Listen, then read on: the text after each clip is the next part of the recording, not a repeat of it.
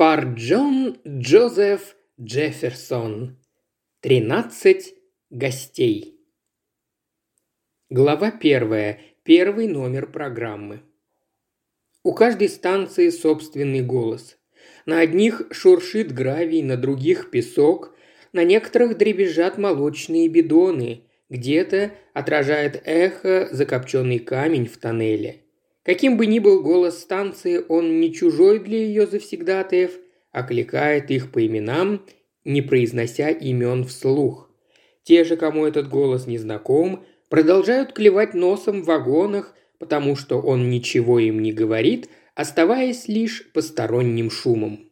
Станция Фленшем громыхает, это причудливый, не оглушающий грохот, несущийся из тоннеля, а потом рассыпающийся по дуге рельс – Сначала он доносится из черной дыры тоннеля, потом его размалывает стальная дуга, а на самой станции он рассыпается шепотом гравия, от которого замираешь, как от негромкого пугающего окрика.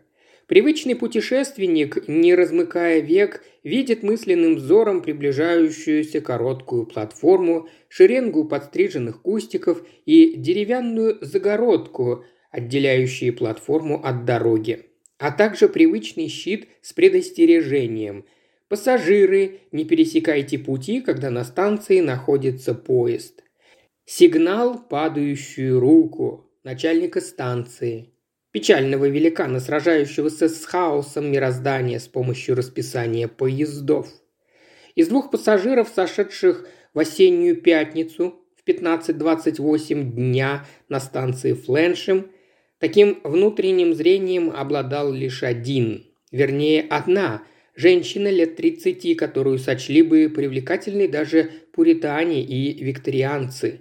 Ее волосы имели бронзовый отлив, нос навевал самые радостные мысли и опровергал любые теории.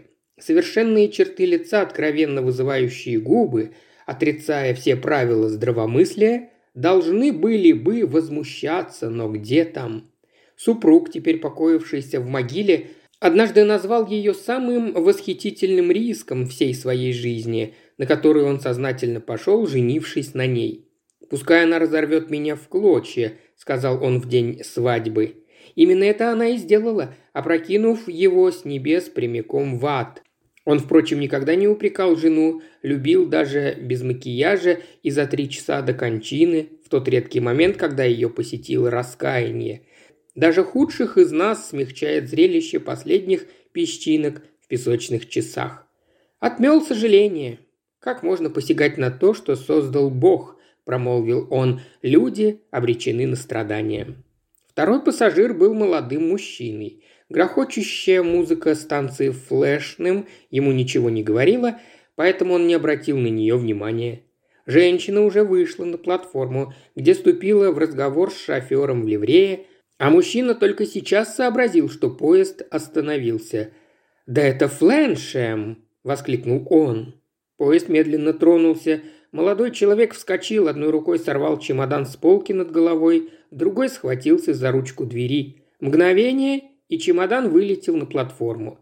Происходящее позабавило женщину, настроенную с радостью подмечать все необычное – зато дополнительно огорчило начальника великана, начальника станции, для которого это представляло угрозу. Дальше было еще хуже. Владелец чемодана вывалился из вагона следом за своим имуществом, но при этом зацепился ногой за порог двери. Веселая женщина немедленно сменилась тревогой, тому же чувству уступило место возмущение начальника станции. «Скорее, помогите ему!» – крикнула женщина. На ее призыв откликнулись начальник, носильщик и водитель. Поезд ускорял ход. Пассажир сидел на платформе, держась за ушибленную ногу. Он был бледен. «Больно, сэр?» – спросил начальник станции. «Конечно, больно», – огрызнулся пострадавший. «Почему название вашей станции не написано метровыми буквами?» Он заметил Надин и попросил прощения за повышенный тон. «Это лишнее», – великодушно ответила она. Молодой человек был исключительно хорош собой. Гладкое лицо, многообещающий взгляд больших глаз, пусть сейчас они и кричали о боли. «Бронитесь сколько вам угодно, не стесняйтесь». Он отвлекся и забыл про боль. На красавицу Надин нельзя было не засмотреться. Ее властная самоуверенность стала для него утешением, скрасившим неудобство, созданное тупостью начальника станции, любопытством носильщика и высокомерием водителя. «Спасибо, я в порядке», – сказал он и лишился чувств. «Обморок», – определил носильщик. «Пожалуй, нужен врач», – пробормотал начальник станции. «Безусловно», – согласилась Надин. Взглянув на нее, водитель прочитал в ее глазах собственные мысли. В них зажегся зеленый огонек. Обычно так бывало, когда у Надин просыпался острый интерес. Муж почему-то называл это «красным светом». «Вы сможете отнести его в машину, Артур?» – спросила она. «Запросто», – ответил водитель. «В таком случае, если не возражаете, давайте по пути заедем к врачу». «К доктору Падроу, мадам. Он лечит миссис Моррис». Водитель повернулся к носильщику. «Помогите, Билл, только не забудьте, что он не сундук». В происходящее вмешался начальник станции. Про врача первым обмолвился он, причем с радостью, однако это не стало поводом нарушить заданную последовательность действий. Это ведь была его платформа. «Лучше подождать, пока он очухается», – произнес он. «Разумеется», – кивнула Надин. «Не станем же мы уносить его насильно». Через несколько минут молодой человек открыл глаза. Теперь он боролся не только с болью, но и с унижением. «Я потерял сознание?» – покраснев спросил он. «Все мы порой совершаем по неведению глупости», – улыбнулась Надин. «Не беспокойтесь, думаю, вам надо к врачу». «Она думает», – усмехнулся начальник станции. «Слишком много на себя берет». «Боюсь, вы правы», – сказал ей молодой человек. «С ногой у меня что-то не то. Не захватите ее с собой?» «Рада, что вы сохранили чувство юмора». «Что?» «Зачем забирать ногу, когда можно забрать вас самого?» «Как великодушно с вашей стороны. Сообщите, когда будете готовы. Если вас не затруднит, то чем быстрее, тем лучше». Надин подала знак водителю и обратилась к пострадавшему. «Наберитесь смелости. Когда вас поднимут, может быть больно, я знаю, каково это. Бывало на охоте».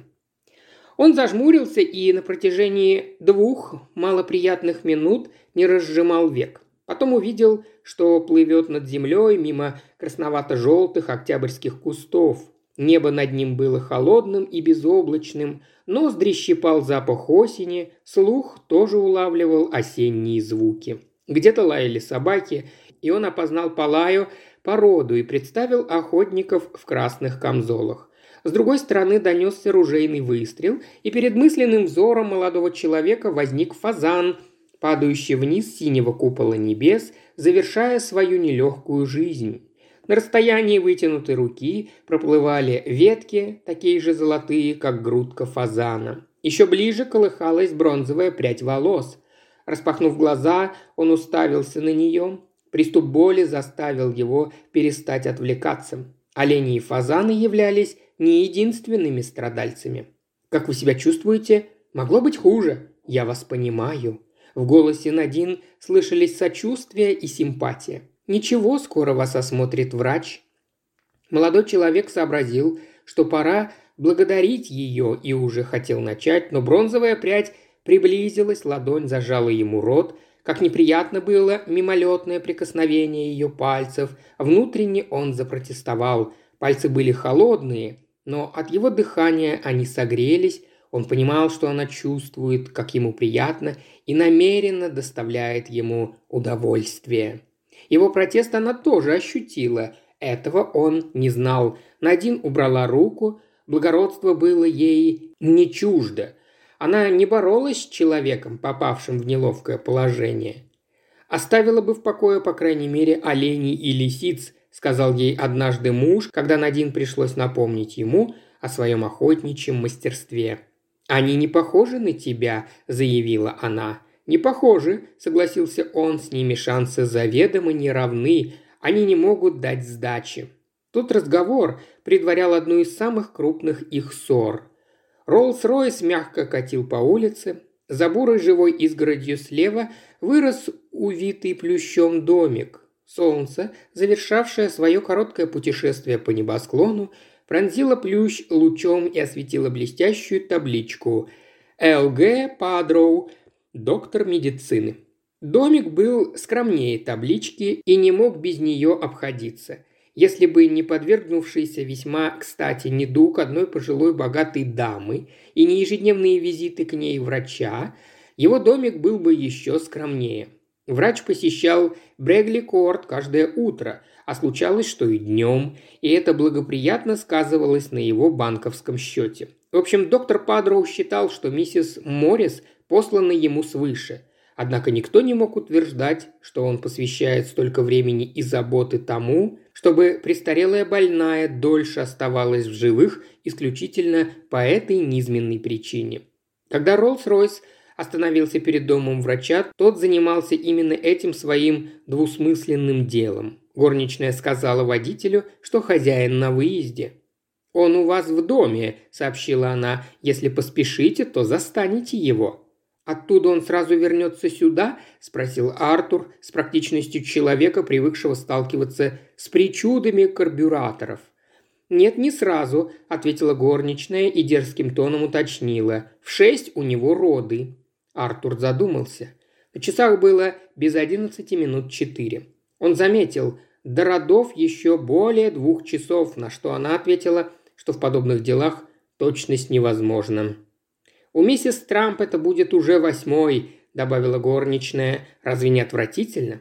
Она предпочитала красоту продолжению рода и была поклонницей писательницы Мэри Стоупс. Водитель вернулся к машине и доложил о том, что узнал. Надин посмотрела на молодого человека. В ее глазах опять мелькали зеленые огоньки. «Попасть к врачу можно единственным способом», – произнесла она, – «и врач здесь единственный. Сейчас он занят с пациенткой в Брегли-Корт. Я сама направляюсь именно туда. Отвезти вас? Почему не оставить меня здесь? Я бы дождался его. Нехорошо вас утруждать». Надин разъяснила ситуацию. До возвращения врача несколько часов. Иногда младенцы спешат на выход, а порой вовсе не торопятся объявиться в нашем неспокойном мире. «Тогда, может, отвезете меня?» – начал молодой человек и замолчал. «Куда?» – спросила Надин. Даже у человека, выпавшего из вагона, должно было иметься место назначения за пределами платформы, но, ценя дух приключения, она не спешила с этим разбираться. «Я не уверен», – произнес молодой человек, и его слова пришлись Надин по душе. Осеннее солнце проявляло в тот день редкую щедрость, и у нее не было желания прекращать нежданное приключение. «Поблизости найдется гостиница?»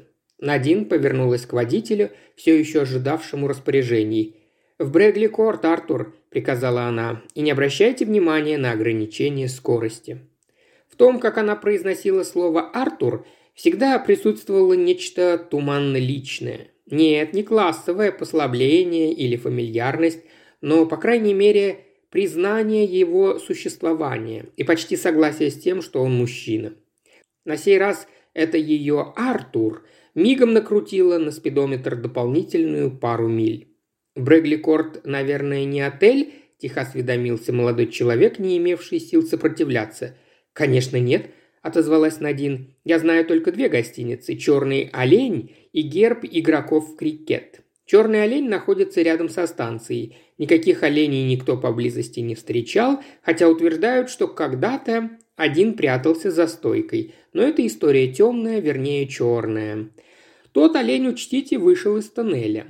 По-моему, отель принимает одного постояльца в год, причем никогда одного и того же. Герб гораздо симпатичнее, но как раз по этой причине туда не следует соваться. Мало ли какую компанию там можно застать. Да и постели там плавающие, как в какой-нибудь в Венеции. Если попадете в герб, то можете не выйти оттуда живым». Он попытался улыбнуться. Внимательно за ним наблюдая, Надин заметила, что делать то же самое в ответ не обязательно. «Вы все понимаете», – выпалил молодой человек. «Да, вам больно», – произнесла Надин, справившись с желанием ответить гораздо откровеннее. Однажды меня сбросила лошадь, так я после этого целую неделю не могла слышать шуток. Вам досаждают мои разговоры? Нет, что вы. Так вот, Брэгли Корт, мы торопимся туда, чтобы перехватить врача, прежде чем он отправится от одной пациентки к другой. Она засмеялась. Мы должны втиснуться в промежуток между скоростью и младенчеством, между старухой 70 с лишним лет и ребенком, которому пока минус два часа. Ее болтовня и правда была ему по душе. Она прекрасно ему помогала, легкомыслие Надин приковывало его внимание, заставляя забыть про боль. Вот только он не знал, как ему быть дальше, как на нее откликаться. «Надеюсь, пожилая леди не сильно хворает», – осведомился молодой человек. «Сильно», – заверила Надин, – «балансирует между жизнью и смертью, что каждому служит уроком. В том случае, конечно, если что-либо способно послужить кому-либо уроком, в чем лично я сомневаюсь. За всю жизнь я знала только двух людей, умевших заставить меня почувствовать себя поросенком. Она – одна из этих двух. Я знаю, почему, пронеслось у молодого человека в голове. Она естественная, чем ставит вас в тупик. «Это ваша мама?» – спросил он. Вежливее было бы уточнить, не приходится ли она мне бабкой, но я вас прощаю. Ни то и ни другое. Она мать нашей... моей хозяйки. Брэгли Корт принадлежит Эйвлингам. Вы этого не знали? Что? Лорд Эйвлинг? Думаете, меня можно туда вести? Почему нет? Вы что, лейборист? Он не сразу ответил. Издалека опять донесся собачий лай. На невидимой ветке завела сладкозвучную песнь птица, видимо, слишком наевшись, чтобы смолкнуть и упорхнуть. Вот и проглочен червячок, заливалась она. Это была счастливая песня, до снега было еще далеко. «Не знаю, понимаете ли вы то, что понятно мне», – серьезно проговорил молодой человек. «Там, где вы меня выгрузите, мне придется на время задержаться. По этой самой причине, раз вы не называете мне никакого другого адреса, я и везу вас в Брэгли-Корт. Как я уже сказала, если бы я забросила вас в одну из местных гостиниц, это было бы равносильно самоубийству. Но не сделает ли вам над собой усилие и перестать тревожиться? Вот поймаем врача, пусть он и решает. А если не поймаем, тогда пусть решает лорд Эйвлинг. Его решение мне известно заранее, иначе не рисковала бы. «Я не знаю», – протянул он. «А вот вы действительно рискуете». «Неужели?» «Конечно, вы рискуете мной». «Согласна». «Почему вы так уверены, что лорд Эйвлинг не станет возражать, чтобы на него свалился хотя бы временно какой-то незнакомец. Три причины. Первая – сам лорд Эйвлинг. Чистолюбивые консерваторы, радушные хозяева. Вторая – я сама. У меня интуиция, лорд Эйвлинг любит меня и знает, что я его не подведу. Ну и третье. Разве на вас не галстук старой школы? Надин все-таки выжила из него смех. «Довольны?» – улыбнулась она. «Звучит обнадеживающе». «Вот и хорошо заключила Надин со вздохом. «Мы уже приехали, обратной дороги нет. Кстати, как вас зовут?» Уважаемый слушатель, ты прослушал ознакомительный фрагмент аудиокниги. Желаешь продолжить слушать аудиокнигу? Тогда подписывайся на канал Ильи Кривошеева на Бусте. Ссылка на канал в описании.